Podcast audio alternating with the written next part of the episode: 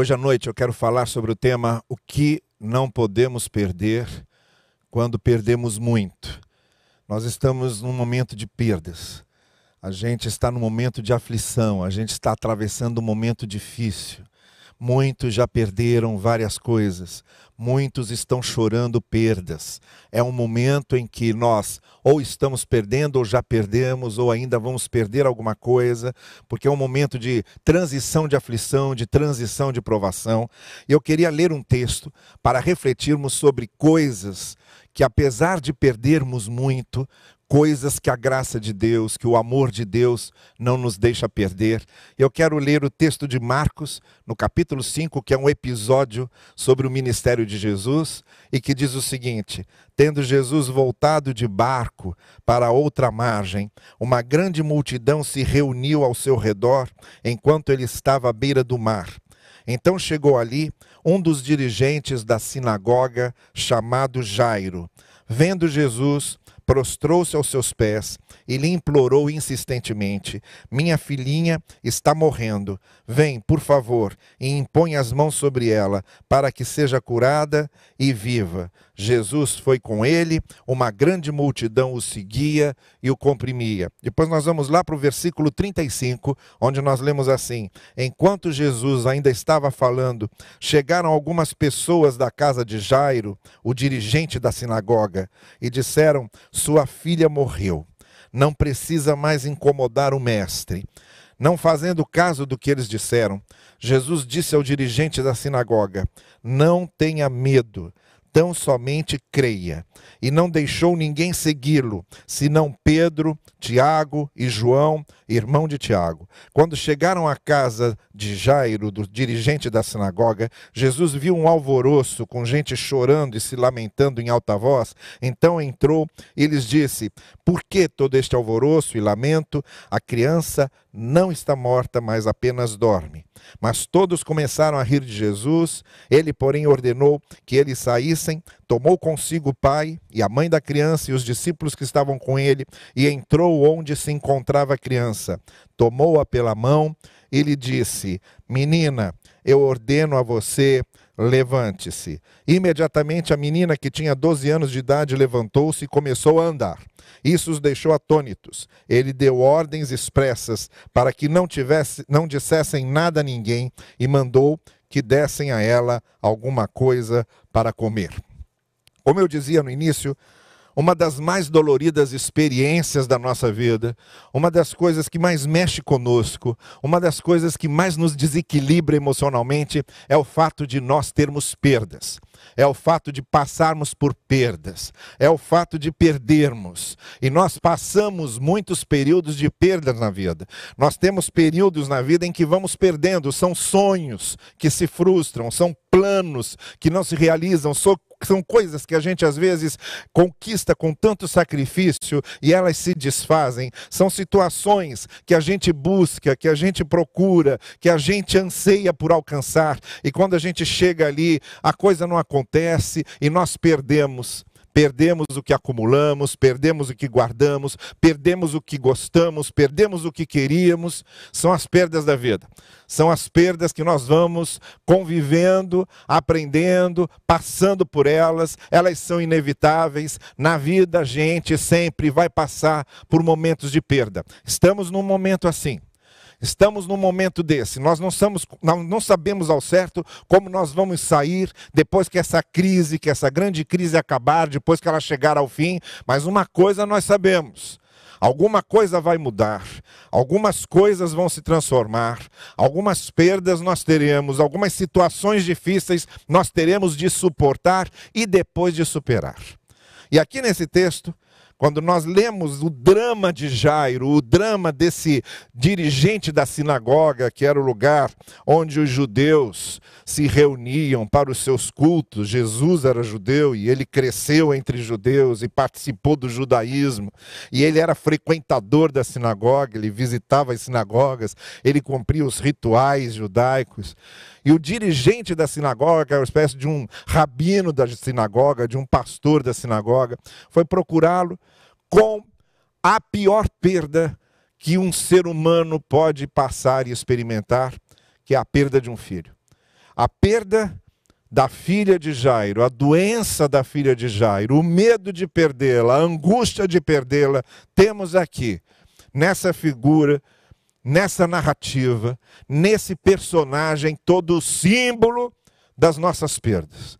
Está aqui a perda maior que alguém pode passar na vida, simbolizando todas as nossas perdas, simbolizando todas as nossas dores, simbolizando todas as nossas angústias. Então é por isso que nesse texto nós vamos encontrar algumas coisas que Jesus Cristo fez, algumas coisas que ele disse, algumas coisas que ele realizou nesse episódio, nessa narrativa, e que nos mostra o que Cristo não nos deixa perder. Apesar das perdas, apesar das frustrações, apesar da angústia, apesar das aflições, apesar das provações, apesar dos momentos difíceis que nós atravessamos, creiam nisso. Há coisas que a graça do Senhor não deixa que percamos, não permite que percamos. Podemos perder uma série de coisas, mas há aquilo que é mais essencial aquilo que é mais do âmago, aquilo que é mais central e mais significativo na vida que o Senhor conserva, que o Senhor não nos deixa perder. E quando a gente atravessa esses momentos difíceis, e quando a gente faz a contabilidade, quando a gente faz essa apuração das perdas que tivemos nessa caminhada, das perdas que tivemos nessa transição, uma coisa fica muito clara: nós também conseguiremos ver as coisas que a graça do Senhor não permitiu que perdêssemos. E é sobre elas que eu quero falar. Eu separei aqui quatro coisas que o Senhor não nos deixa perder nos momentos de perda. A primeira coisa é a seguinte: o Senhor Jesus Cristo não nos deixa perder a certeza da Sua presença conosco em todos os momentos, a certeza de que Ele está perto de nós, a certeza de que Ele está ao nosso lado. Eu quero chamar a sua atenção para o fato de que, quando Jesus desceu ali do barco, naquela outra margem do lago da Galileia, logo Jairo, sabendo que ele estava por perto, logo Jairo, sabendo que ele estava ao redor, se aproximou dele, chegou perto dele, aí diz o texto, disse ao, ao Senhor: Vem, cura minha filhinha, ela está muito doente, eu estou com medo que ela morra e eu quero que ela viva. Jairo procurou Jesus porque sabia que ele estava perto. Jairo foi até Jesus porque Jesus estava ao redor. Jairo chegou até Jesus porque Jesus estava ali, ao alcance dele. E é essa a primeira coisa que o Senhor nunca deixa nós perdermos. É essa certeza, é essa confiança é essa segurança de sabermos que, ainda que nós tenhamos de passar provações, ainda que tenhamos de passar momentos difíceis, ainda que tenhamos de atravessar tristezas, ainda que tenhamos de nos frustrar, ainda que tenhamos de superar situações extremamente delicadas, uma coisa ele garante que nós não vamos perder: é a certeza de que Ele está ao nosso lado, é a certeza de que Ele está nos acompanhando, é a certeza de que Ele vai junto de nós, é a certeza de que Ele vai nos levando pela mão. Olha, como pai, eu percebi que uma das grandes realizações da minha vida como pai era olhar para as minhas filhas quando pequenininhas e ver que certas ações delas, certas posturas, certas coisas que elas faziam, elas só faziam porque tinham certeza que eu estava perto. Elas só se aventuravam porque tinham certeza que eu estava ao alcance. Elas só se aventuravam, só ousavam, só faziam porque tinham certeza que o pai estava lá, que podia socorrê-las a qualquer momento, que podia segurá-las e impedir que algo mal lhes acontecesse em qualquer hora. Lá estavam elas, na maior tranquilidade, na maior segurança, porque tinham certeza de que estavam protegidas. Esse sentimento do filho que se sente protegido, do filho que se sente amparado, do filho que se sente cercado. A gente também sabe que a gente não tem como impedir que nossos filhos atravessem problemas.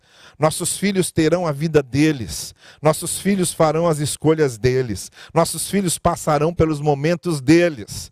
E a gente gostaria muito que eles não sofressem, mas tem certas coisas que a gente não pode impedir, porque é a vida deles, é a escolha deles, são os passos deles. Mas uma coisa, seja qual for os momentos que eles passarem, a gente sabe, a gente sabe que está disposto a fazer, é estar ao lado deles é apoiá-los, é ampará-los, é ser a segurança deles.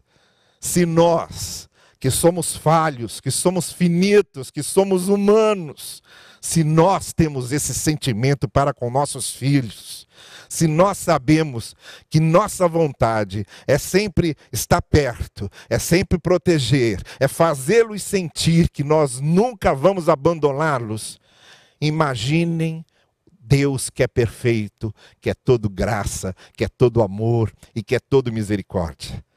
Essa é a primeira coisa que o Senhor Jesus não nos deixa perder. É a certeza de que Ele está por perto. Não importa que situação nós passemos, não importa, não importa a profundidade da tristeza, não importa a intensidade da provação, não importa a dureza da aflição, nós sabemos que o Senhor está conosco está ao nosso lado. Ele vai nos amparando, ele vai nos fortalecendo, ele vai nos guiando. Essa certeza ele nunca nos deixa perder, ainda que tenhamos muitas perdas. A segunda coisa que a gente vê nesse texto que Cristo não nos deixa perder é a sensibilidade de querer ajudar os outros, de querer abençoar os outros. Olha, isso para mim é uma coisa notável nesse texto. Jairo estava lá diante de Jesus, chorando diante dele, ajoelhado diante dele, pedindo pela saúde da sua filha, pedindo pela vida da sua filha. Não pedia nada para ele, não pedia nada para o seu próprio bem, não pedia nada para seu próprio interesse, ele pedia em favor da sua filha. Ele pedia para que ela fosse abençoada, ele pedia para que ela fosse restaurada. Essa sensibilidade de Jairo, ali, naquele momento, ali diante de Jesus, sendo uma bênção para sua filha. Então o texto diz que Jairo dizia a Jesus: Senhor, a minha filhinha está doente, impõe as mãos sobre ela para que ela seja curada. E o texto diz que Jesus foi com ele porque ele pediu. Jesus foi com ele porque ele foi lá buscar Jesus. Jesus foi com ele porque ele queria aquela bênção para a filha dele. Uma coisa que o Senhor não nos deixa perder é essa sensibilidade, apesar das perdas que temos, das provações que temos, de sermos abertos e de estarmos abertos para abençoarmos os outros. Quando a gente sabe e descobre que não somos só nós que estamos sofrendo, que não somos só nós que choramos, que não somos só nós que temos dores, que não somos só nós que temos problemas, mas mesmo, mesmo tendo problemas, mesmo passando por dores, mesmo enfrentando as nossas dificuldades particulares, alguma coisa acontece dentro de nós que aguça a nossa sensibilidade e se a gente já foi internado num hospital e ficou num leito de hospital, quando a gente sai de lá, a gente compreende muito melhor o que é uma pessoa presa no hospital e a gente se abre para ajudar essa pessoa. Se a gente já passou momentos de situação financeira difícil, se já ficamos sem dinheiro, se já ficamos sem condições econômicas favoráveis, a gente sabe como é que é isso. E a gente se sensibiliza muito mais para ajudar o outro que está passando por isso. Se nós já sentimos solidão, se nós já sentimos desamparo, a gente sabe como é que é essa dor, a gente se abre muito mais para ajudar os desamparados, para ser companhia para os solitários. É isso que eu estou querendo dizer. As perdas da nossa vida podem acontecer, mas tem uma coisa que o Senhor não nos deixa perder quando a nossa fé está firmada nele: é a nossa sensibilidade para ajudar outros que também sofrem. Nós deixamos de olhar para a gente como se nós fôssemos o centro do universo, como se nós fôssemos a única coisa que importa nessa vida e nos abrimos para outros. E aí eu me lembro de Jó, aquele livro do homem que sofreu, sofreu, perdeu seus bens, perdeu sua família, perdeu sua saúde. Os amigos começaram a ridicularizá-lo, a culpá-lo, a pisar nele quando ele mais precisava de ajuda. E aí, lá no finalzinho do livro, depois de uma série de reflexões sobre o sofrimento humano, lá no desfecho do livro, o livro de Jó diz que enquanto Jó orava pelos seus amigos, Deus virou a situação de Jó. Ele começou a sair do fundo daquele poço no momento em que ele orava, em que ele intercedia por seus amigos. É disso que eu estou falando. Cristo não deixa que nós percamos essa sensibilidade, esse amor, essa boa vontade para com outros. Vejam o que está acontecendo aí fora. Olhem para isso. Nesse momento de grande escassez que estamos começando a passar agora, as redes de solidariedade que começaram a se formar e as pessoas que começaram a ajudar, por exemplo, os idosos, condomínios, em que pessoas moradoras daqueles condomínios estão ajudando, fazendo compras para os idosos que não podem sair sair de casa. Notem a rede de solidariedade que está se estendendo. Aqui mesmo na nossa igreja, essas semanas, as pessoas que se dispuseram aqui a ajudar pessoas que estão passando necessidade, a ir até elas. É disso que eu estou dizendo. Nesses momentos de perda, a gente pode perder muita coisa, mas uma coisa o Senhor não deixa, não permite que nós percamos essa sensibilidade do amor em relação ao próximo, essa abertura para sermos solidários, esse desejo de mesmo no momento do nosso sofrimento, no momento da nossa escassez, de alguma forma sermos úteis e ajudarmos aqueles que, como nós, também estão sofrendo, quando nós nos conscientizamos de que nós não somos os únicos sofredores do mundo, que há outros que também precisam de ajuda, e quando a gente tira os olhos de nós e dos nossos interesses e faz como Jó, quando a gente começa a orar pelos outros, a se interessar pelos outros, aí o Senhor nos usa. E sabe o que acontece? O grande milagre de que, mesmo no meio das perdas, eu vou começando a me sentir realizado, eu vou começando a me sentir maior, eu começo a me sentir mais forte, porque eu começo a perceber que eu perdi um monte de coisas, mas não perdi o meu amor, não perdi a minha solidariedade, não perdi a minha sensibilidade humana, não perdi o meu interesse pelo outro. Então, Cristo em primeiro lugar, não deixa que nós percamos a certeza de que Ele está presente, de que Ele está perto. Em segundo lugar, Ele não deixa nós perdermos essa sensibilidade para com outro que levou Jairo, interessado no bem da sua filha, na saúde da sua filha, na, na vida da sua filha, em interceder a Jesus por ela. Há uma terceira coisa que eu quero chamar a sua atenção para o fato de que Jesus Cristo não deixa que nós percamos a confiança na Sua graça, mesmo nas circunstâncias mais adversas. E para dizer isso, eu estou me baseando no fato de que nesse episódio, quando Jesus começou a caminhar com Jairo, diz o texto, para voltar para a casa de Jairo, vieram algumas pessoas dizer: Olha, não adianta fazer mais nada, acabou, já foi, ela já morreu. E aí Jairo olha angustiado para Jesus, e aí o texto diz, num dos versículos mais bonitos do Evangelho, Jesus vira para Jairo e diz para ele: Não tenha medo, tão somente creia. É essa terceira coisa que Jesus Cristo não deixa que nós percamos, é a nossa confiança na graça, a graça que permanece a mesma, a graça que permanece viva, a graça que permanece ativa em relação a nós, mesmo nas circunstâncias adversas. Olha, você tem uma coisa que o Evangelho nos ensina, é que a fé, ela não nos coloca numa redoma, a fé, ela não nos coloca no blindados, a fé, ela não nos coloca numa bolha. Ela não é um cais seguro onde nada acontece. Ela não é um campo florido onde só tem céu azul e sol brilhando. Não, a fé não é isso. A fé é justamente aquilo que faz com que nós encaremos, enfrentemos, suportemos e superemos as grandes tempestades da vida, os grandes ventos, as grandes provações e as grandes aflições. Confiar na graça de Deus, depender da graça de Deus, não elimina a possibilidade de sofrermos não elimina a possibilidade de perdermos, não elimina a possibilidade de termos que carregar aflições, não elimina a possibilidade de termos de enfrentar provações na vida, não é isso. Confiança na graça de Deus não elimina a possibilidade de circunstâncias na vida que são acontecimentos que podem ocorrer a todo mundo. Todo mundo fica doente.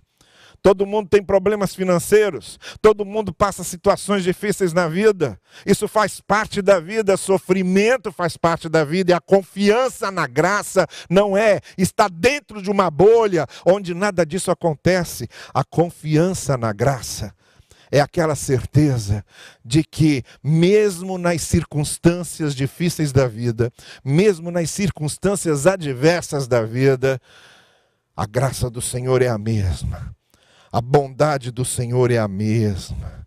Os propósitos do Senhor para nossas vidas são os mesmos. Por isso, Jesus Cristo disse a Jairo: então somente creia, confie. É uma provação, tem que passar isso. Continue caminhando e confiando. Você tem que carregar esse fardo, você tem que suportar esse espinho na carne durante algum momento, então suporte. Confie na graça, porque a graça não é a certeza de que nada vai nos acontecer, a graça é a certeza de que se acontecer alguma coisa, ela nos dará condições de superar isso, ela nos dará condições de vencer isso, ela nos dará condições de atravessar isso. É dessa graça que Jesus estava falando a Jairo. Tão somente creia, tão somente continue confiante, tão somente se lembre que o Senhor se revela e que a sua graça se torna uma realidade justamente no meio desses momentos difíceis e dessas circunstâncias adversas. Essa noite, nós estamos sendo lembrados de que podemos perder muito, mas há coisas que o Senhor não nos deixa perder. A primeira é a certeza da Sua presença, de estar perto, de estar ao nosso redor, de estar conosco em qualquer situação da vida. A segunda é a certeza de que nós continuamos sensíveis para a necessidade dos outros, nós continuamos com o coração aberto para nos interessarmos pelo sofrimento do outro e ajudar o outro, ainda que nós mesmos estejamos passando situações difíceis. A terceira é a certeza de que a graça do Senhor continua se manifestando principalmente, essencialmente, nas circunstâncias difíceis. Deus continua nos fortalecendo com Sua graça. Não tema, creia somente. É isso que Jesus disse a Jairo. E finalmente, a quarta coisa que esse texto nos lembra, que eu quero chamar a sua atenção, é para o fato de que Cristo não nos deixa perder a esperança da transformação. Ele não nos deixa perder a certeza da Sua presença conosco. Ele não nos deixa perder a sensibilidade para com o próximo. Ele não nos deixa perder a confiança na graça, mesmo nas situações difíceis. E em quarto e último lugar, ele não nos deixa perder a esperança da transformação. E foi o que aconteceu ali dentro daquela casa. Quando Cristo chega, as coisas se transformam. E quando Cristo chegou naquela casa, houve uma grande transformação. A menina foi levantada da sua cama, foi restabelecida. O que era tristeza na casa se transformou em alegria. O que era pesar se transformou em cântico. O que era medo se transformou em segurança Porque uma coisa o Evangelho com certeza faz na nossa vida é nos transformar é transformar as nossas condições, é transformar a nossa vida, é transformar nosso coração, é transformar nossa mente. Mas preste atenção nisso. Jesus Cristo chega na casa e a primeira coisa que dizem é que a menina já está morta e Jesus Cristo diz a Jairo: Olha, ela está apenas dormindo. Essa é a primeira coisa que eu quero chamar a sua atenção nessas transformações que Deus opera, nessas transformações que Deus patrocina. A primeira coisa para a qual eu chamo a sua atenção é o fato de que a ação transformadora de Deus vai sempre além da aparência. Aquela coisa que parece que não tem jeito, que não tem solução, que parece que não tem solução. Deus age ali e transforma. Deus age ali e muda. Você consegue se lembrar de alguém que você conheça, essa pessoa em quem você pensa e que você diz: esse aí não tem mais jeito, esse aí não tem jeito, nunca vai dar para nada. Esse aí está morto. Aí vem Jesus Cristo e diz assim: não está morto, está só dormindo. Não se deixe levar por aparências, a ação transformadora da graça de Deus pode fazer isso. Ela transforma os nossos corações, transforma as nossas mentes. Você pode ter perdido a esperança de que alguma coisa aconteça, mas Jesus Cristo nos faz ter e nunca perder a esperança da transformação. Tem uma segunda coisa aqui nessa ação transformadora de Deus que eu quero chamar a sua atenção: é que Jesus Cristo foi lá, levantou a menina da cama e disse: Olha, deem a ela alguma coisa para comer. Isso aqui me chama muita atenção, eu acho isso tremendamente sugestivo, porque o propósito da ação transformadora de Deus é nos trazer para a vida ele age na nossa vida aqui para que nós experimentemos a vida aqui. Muitas vezes a gente acha que Deus quer só nos preparar para a eternidade, quer só nos preparar para o céu, nada disso, também isso. Mas Ele quer nos preparar para essa vida aqui agora. Ele levanta a menina e ele diz: Olha, deem de comer para ela. Ela está voltando à sua vida normal ela está voltando à sua vida normal. Ela vai comer, ela vai dormir, ela vai acordar, ela vai crescer, ela vai brincar, ela vai conversar. Porque quando Deus transforma, quando Deus age na vida da gente, Ele está nos trazendo para a vida, para a vida normal, para a vida comum, para a vida verdadeira, para a vida que é viver. Cristo quer que nós vivamos, Ele quer nos levar para a vida. Ele quer nos levar à experiência da vida. Eu quero chamar a sua atenção para isso. Talvez você olhe para você mesmo e você diga: olha, tanta coisa que precisa ser transformada em mim, eu acho só que eu estou vivendo. Eu acho só que eu estou vivendo, mas eu não tenho vida de verdade.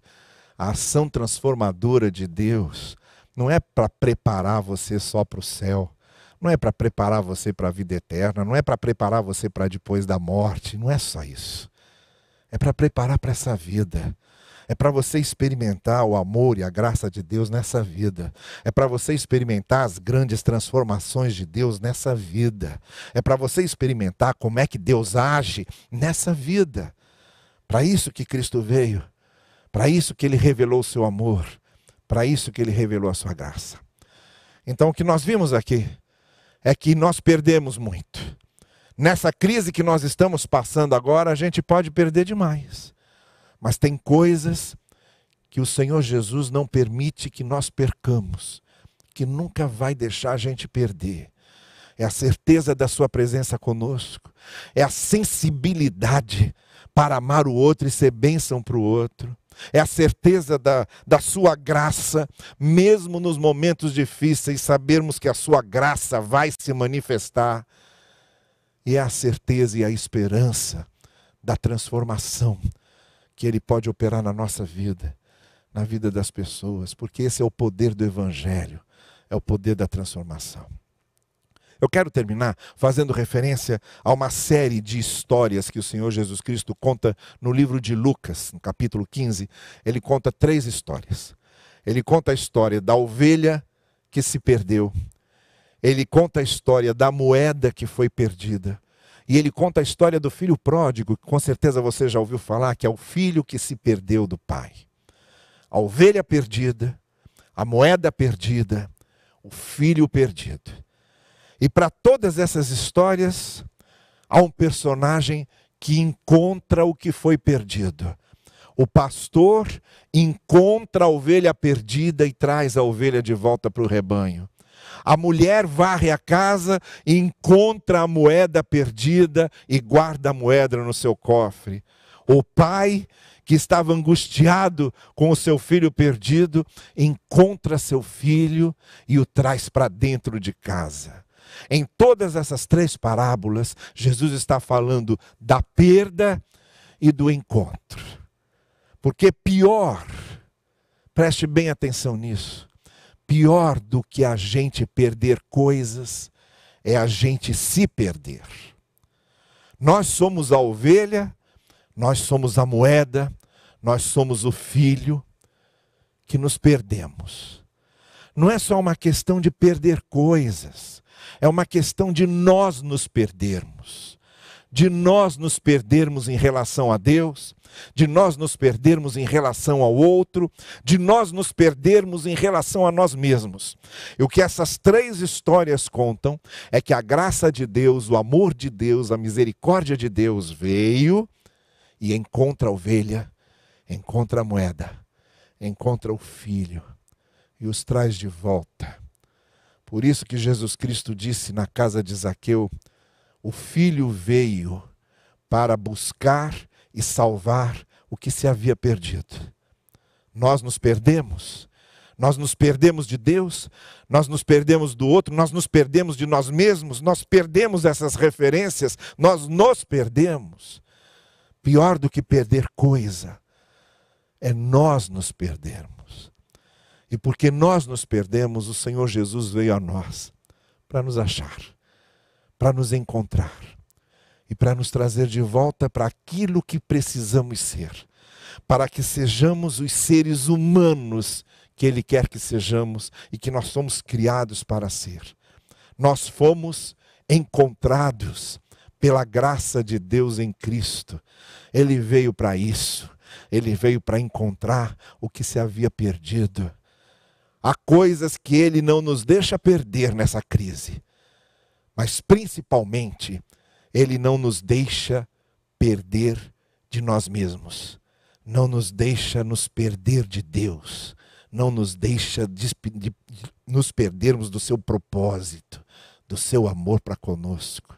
É disso que eu quero falar com você essa noite. E essa noite eu quero convidar você a que você tenha um encontro com esse amor, com essa graça de Deus que nos encontra e que nos traz de volta. Que nos encontra e que nos traz para Ele. Deixe-se encontrar pelo amor de Deus. Deixe-se encontrar pela graça de Deus. Deixe-se encontrar pelo Senhor que veio para isso, para me buscar para buscar você, para nos levar e nos fazer aquilo que Ele planejou que fôssemos, para que nós pudéssemos ter vida de verdade, vida verdadeira, realização verdadeira. Eu quero orar com você agora e depois dessa oração, nós vamos ouvir uma música que diz isso: que Cristo veio para a gente, que Cristo veio nos buscar para ser o nosso Salvador e o nosso Senhor que ele precisa ser o meu e o seu Senhor. Vamos orar então? Senhor querido, nós sabemos que estamos passando momentos difíceis de muitas perdas, mas nós sabemos também aquilo que tu não permitirás que percamos. Senhor, nos encontra com o Evangelho, nos encontra com a tua graça, traz-nos de volta para tudo que tu tens para nós. Nós queremos experimentar vida de verdade, traz-nos de volta para a vida verdadeira. Nós cremos que Jesus veio para isso, cremos que ele morreu e ressuscitou para nos buscar. Fomos encontrados por ele. Realiza esse encontro em nossa vida, é o que nós te pedimos. Amém. Amém.